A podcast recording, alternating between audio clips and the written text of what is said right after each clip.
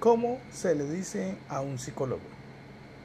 Los términos psicólogo y psicólogo, independientemente si lo escribes con la letra P adelante, psicólogo o simplemente con la letra S, psicólogo, en femenino, psicóloga o psicólogo, respectivamente, se aplican al profesional que se dedica a ejercer la psicología, el estudio de la mente y el comportamiento de otras personas.